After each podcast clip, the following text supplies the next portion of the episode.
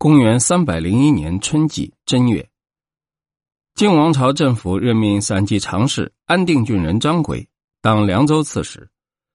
张轨因为国家多难，暗中有盘踞河西的计划，所以请求派到凉州。当时州境之内，盗贼匪寇遍地都是，而鲜卑部落更不断侵扰。张轨到任之后，用宋沛、范元当自己的智囊。把盗匪以及鲜卑部落全部击破，身为震撼西土。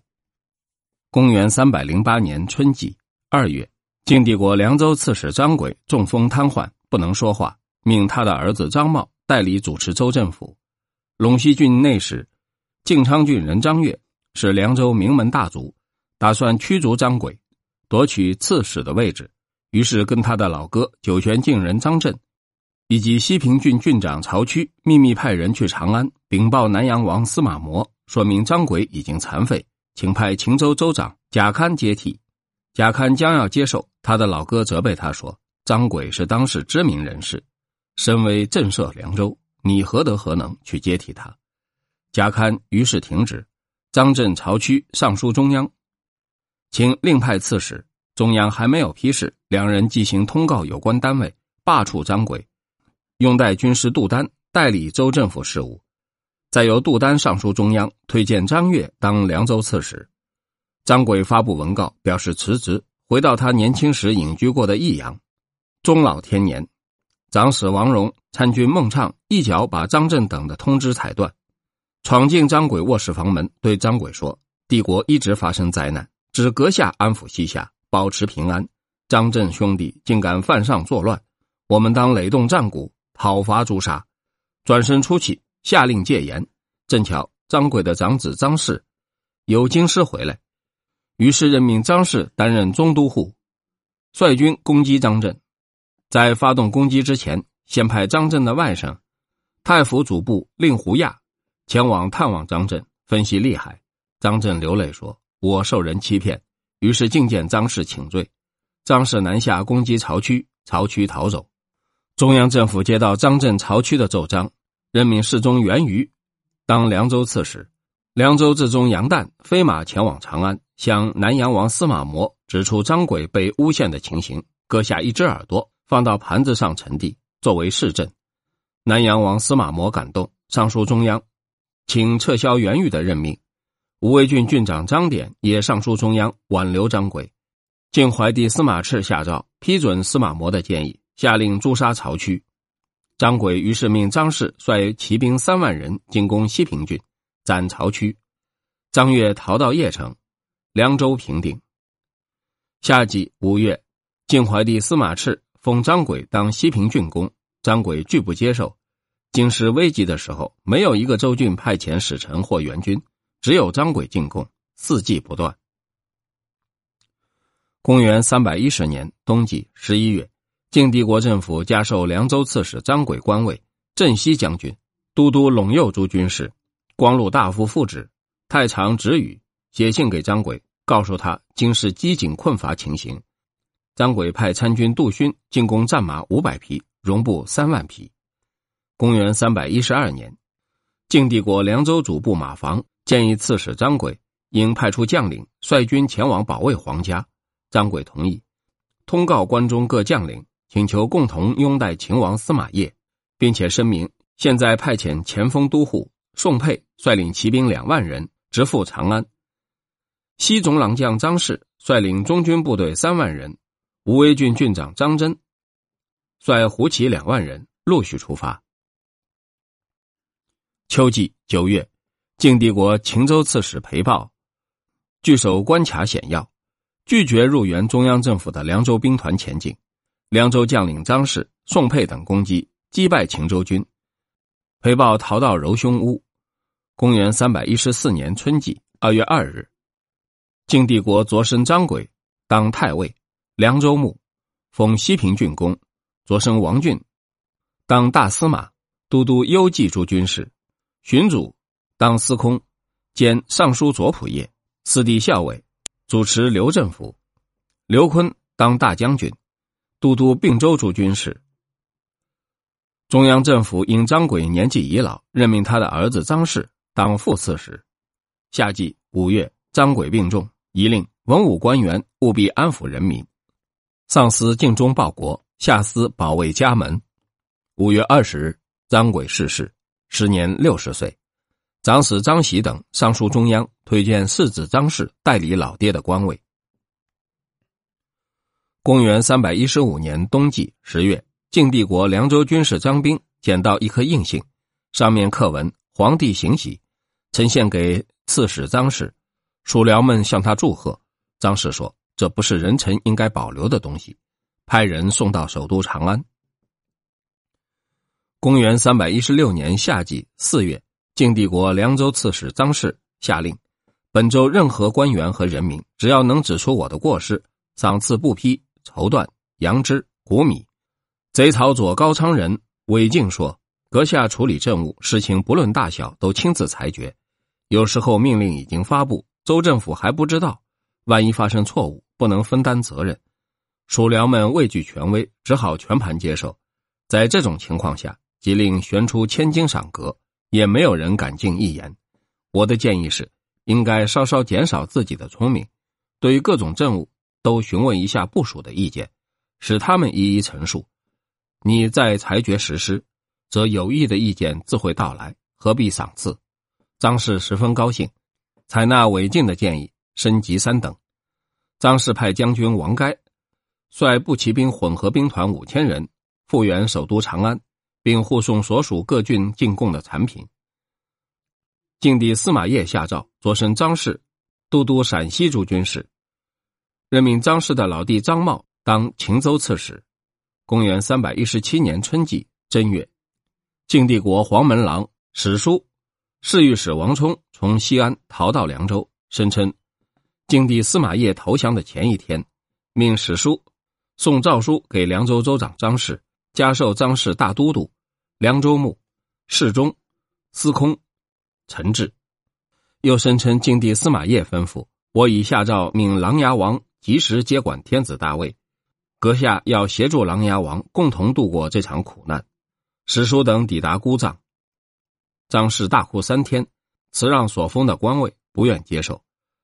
最初，张氏的叔父张肃当西海郡郡长，听到首都长安危急的情况，请求当先锋入援京师。张氏因为叔父年纪已老，不肯答应。等到长安陷落，张肃悲愤逝世。张氏派太府司马韩普、伏陇将军张朗等率步骑兵混合兵团一万人东下攻击汉赵帝国。命陶鲁将军陈安、安固郡郡长贾谦、陇西郡郡长吴绍各率领本郡武装部队作为前锋，又写信给相国司马宝，说：“皇家有事时，我不忘捐躯报效。”前些时派贾谦觐见，瞻仰大王行止。途中接到命令，于是命贾谦班师。不久听到消息，匪徒进犯长安。凉州兵团将领胡松不肯进击，吉允馈赠胡松黄金五百两，请求救兵，于是决定派贾谦翻山越岭进军复原。正巧传来中央覆灭噩耗，忠心不能实现，悲愤痛苦之余，虽死仍觉不能免除责罚。而今再命韩普等前往，听候你的命令，决定服从。但韩普仍不能向前推进，只好撤回。韩普在回军途中抵达南安郡，当地叛变的朱羌部落截断韩普的退路，僵持一百多天，粮食枯竭，弓箭用尽。韩普杀掉驾车的牛，大宴将士，流泪说：“你们是不是想念爹娘？”大家回答：“想念。”韩普问：“是不是想念妻子？”大家回答：“想念。”韩普又问：“是不是想活着回去？”大家回答：“当然想活着回去。”韩普又问。是不是服从我的命令？大家回答：“当然服从你的命令。”于是擂起战鼓，大声呐喊，发动攻击。正巧伏龙将军张郎率京城郡的援军抵达，前后夹击，大破朱羌叛军，杀数千人。从前长安有民谣说：“晴川之中，雪水淹到手腕，只有凉州靠着柱子一旁看。”等到汉赵帝国征服关中。朱棣及朱羌部落在陇山以西地区烧杀劫掠，雍州、秦州人民死亡十分之八九，只有凉州安全。公元三百一十八年春季三月，晋帝国安定郡长焦松、陶鲁将军陈安联军攻击上归，相国司马宝派人向凉州牧张氏告急求救。张氏命京城郡郡长窦涛率步骑兵两万复援，大军进抵新阳。在得到司马懿已经死亡的消息后，司马宝准备自己当皇帝。破羌都尉张显提醒张氏说。南阳王在皇族中血缘最为疏远，忘掉奇耻大辱，而只想当皇帝，绝对不可能成功。而晋王血缘最近，而且有名望恩德，你应领导天下，拥戴他登基。张氏同意，派衙门蔡中携带劝进奏章前往建康。等到了建康，司马睿已经称帝，不过张氏并不用司马睿的年号，任用前任帝司马业的建兴年号。公元三百二十年，京兆郡人刘宏客往凉州天梯山，用妖术迷惑人民，追随崇拜接受他支配的有一千多人。晋帝国凉州牧西平公张氏的左右亲信都是刘宏的弟子。帐下严赦，衙门赵昂是刘宏的同乡。刘宏告诉两个人说：“上天赐给我神圣使命，叫我在凉州当王。”严赦赵昂深信不疑。秘密跟张氏左右亲信十余人阴谋刺杀张氏，拥护刘宏当领袖。张氏的老弟张茂得到消息，要张氏诛杀刘宏。张氏派衙门将史初前往逮捕，史初还没有到，而严赦等身怀利刀已进房门，就在客厅击斩张氏，时年五十岁。刘宏看见史初冲进来，对史初说：“张氏已经死亡，杀我有什么用？”史出大怒，把刘宏捆绑起来，割下舌头囚禁，然后押解到孤藏街头，用车裂酷刑处死，诛杀他的同党数百人。左司马应元因张氏的儿子张俊年纪还小，于是公推张茂当凉州刺史、西平公，赦免境内的罪犯，任命张俊当辅军将军。秋季八月，前凉王国首领西平公张茂指定老哥张氏的儿子张俊当世子。公元三百二十一年春季二月，前凉王国首领西平公张茂兴建灵君台，仅地基就高达七十二尺。武陵郡人严增深夜敲公爵府的大门，喊叫说：“武公派我来问你，为什么劳动民众去筑高台？”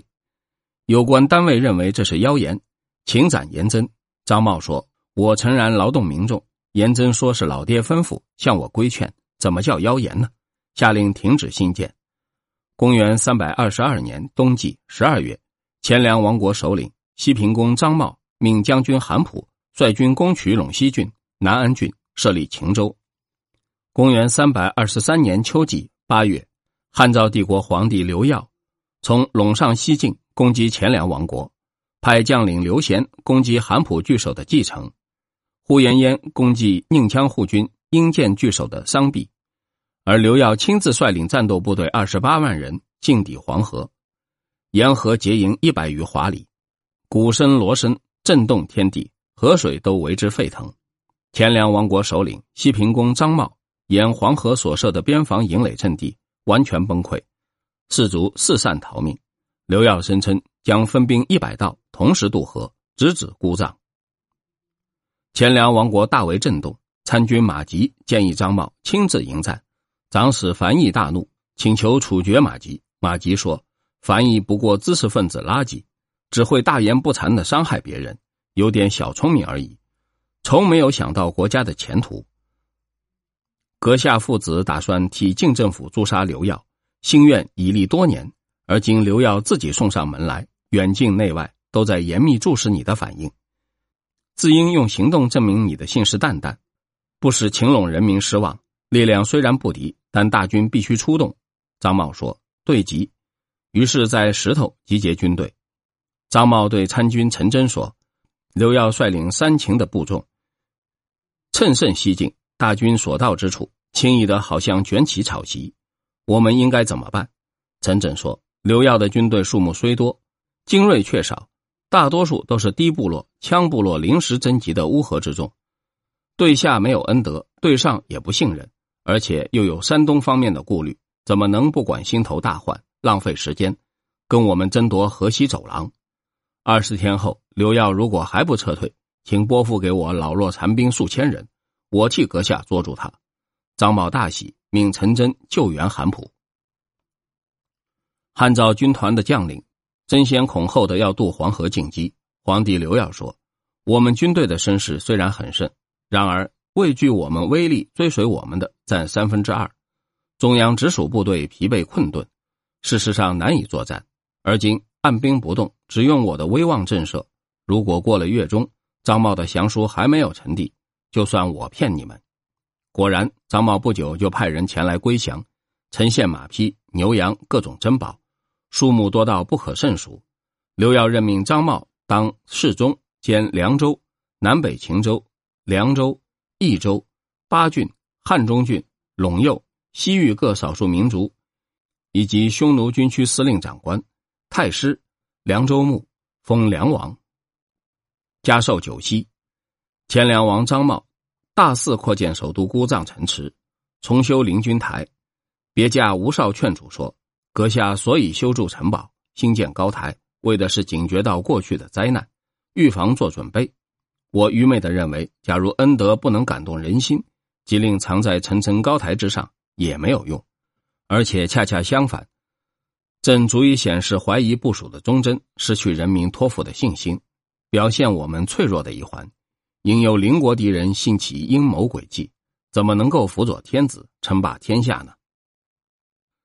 但愿早日停止，节省费用，并使人民获得休息。张茂说：“我老哥张氏身体被利刀砍中的时候，岂没有忠臣义士愿意尽节保护？只不过灾难出其不意，突然发生，即令有再高的智慧、再大的勇敢都无从施展。君王在要害的地方建立关卡，勇士在保卫自己的措施上重重戒备。古人对这种防患于未然的道理严格遵守。”而今国家内外都不安宁，不可以用太平时期的观点期望别人在乱世也要如此，毅然实行。公元三百二十四年夏季五月十四日，前梁王国梁王张茂病重，握着世子张俊的手，哭泣说：“我们张家世世代代以孝顺、友爱、忠心著名于世，而今天下虽然大乱，你也要坚守这个原则，不要动乱。”又下令说。我的官职不是晋王朝皇帝任命，只是为了一时的苟且偷安，怎么敢当成荣耀呢？我死的那天，给我换上平民的衣服，不要使用王府入关。当天逝世，享年四十八岁。晋帝国闵帝司马邺的使节史书还在姑臧，左长史樊毅、右长史马模等请史书任命张俊当大将军、凉州牧、西平公，赦免罪犯。汉昭帝国皇帝刘耀派使臣追赠张茂官衔太宰，绰号陈烈王，任命张俊当上大将军、凉州牧，封凉王。冬季十二月，前凉王国将领辛焉据守扶罕，拥兵抗拒命令。前凉王张俊准备讨伐，从事刘庆劝阻说：“霸主的军事行动必须符合天时人事，然后才可以发动。”辛焉凶暴狂妄，杀人都不眨眼。他的父王是一定的，为什么偏偏选在饥荒的年岁、寒冷的冬季去攻奸臣呢？张俊于是停止。张俊派参军王志前往汉赵帝国报聘。汉昭帝刘耀说：“贵国诚心和好，你能不能保证？”王志说：“不能。”侍中徐邈说：“你的任务是促使和好，可是又不能保证和好，为什么？”王志说：“江小白在冠泽举行国际巨头会议，忧心忡忡。各封国国君不请他们，他们也会自动前来。而葵丘举行的国际巨头会议，江小白沾沾自喜，立刻就有九个封国叛离。帝国的政治教化一直保持今天这种水准，和好当然可以保证。如果政治败坏，教育堕落，连眼前的变化都看不见，何况我们？”刘耀说。这是凉州的正人君子，遴选使节，真是十分恰当。厚厚的赠送礼物，打发他回去。